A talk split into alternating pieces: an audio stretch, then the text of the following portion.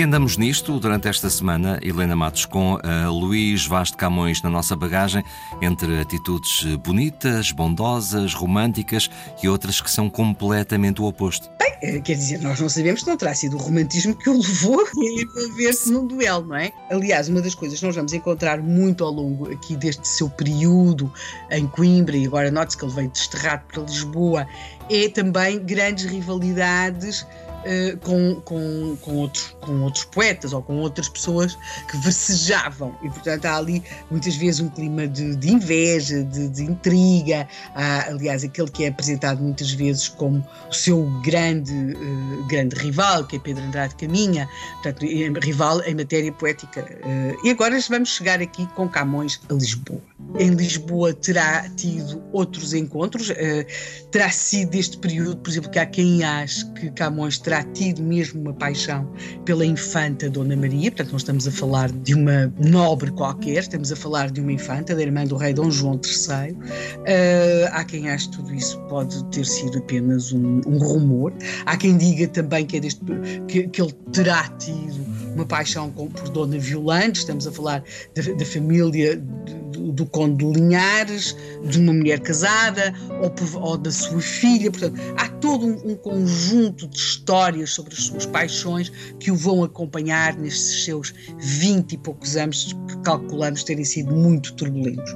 Seja como for, ou para fugir às, às complicações que tudo isto lhe trazia, ou pelos desejos de glória, nós vamos encontrar em 1547 Camões a embarcar como soldado para a África. Ele vai para Ceuta e é precisamente em Ceuta, num combate, que ele vai ter um encontro fatal com a espada. A espada que o deixou cego de um olho. Portanto, num combate, ele vai ficar, eh, como nós temos sempre toda aquela imagem, não é? Camões cego. Aí ele vai regressar à corte algum, em 1550 e não por acaso há quem lhe vá chamar, eh, ao que parece, Diabo Zarolho.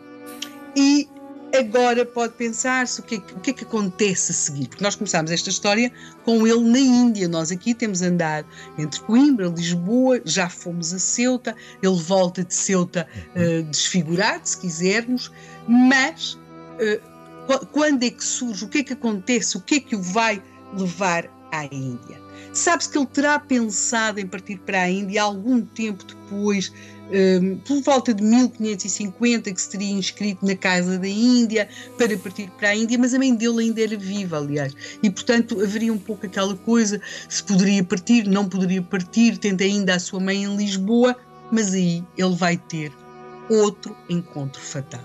Desta vez com um, um dia do corpo de Deus é, com um funcionário do hum. passo. E o que é que acontece? Mais uma vez, uma rixa, mais uma vez o sacar da espada, mais uma vez Camões a, a, a desfechar essa espada sobre o, neste caso sobre um funcionário do passo de seu nome Gonçalo Borges e o que acontece? Bem, o que acontece é que uh, Camões acabou preso. É daí que temos aquela uh, que aliás acontece quando se visita, quando os turistas visitam Lisboa, que lhes mostram o local onde Camões esteve preso. Pois é verdade, Camões esteve preso um ano e quando foi posto em liberdade, ele embarca para a Índia. Portanto, estamos em 1554. Portanto, Camões, após vários encontros mais ou menos fatais com algumas espadas e também com algumas mulheres, embarca para a Índia e pode perguntar e os Lusíadas, quando é que vão começar? Eu só pergunto a isto, é que a vida deste homem era absolutamente caótica e, claro, conduz-me a essa pergunta, inevitavelmente. Pois, mas o do caos falaremos na sexta-feira. Pode ser? Pode sim, senhor.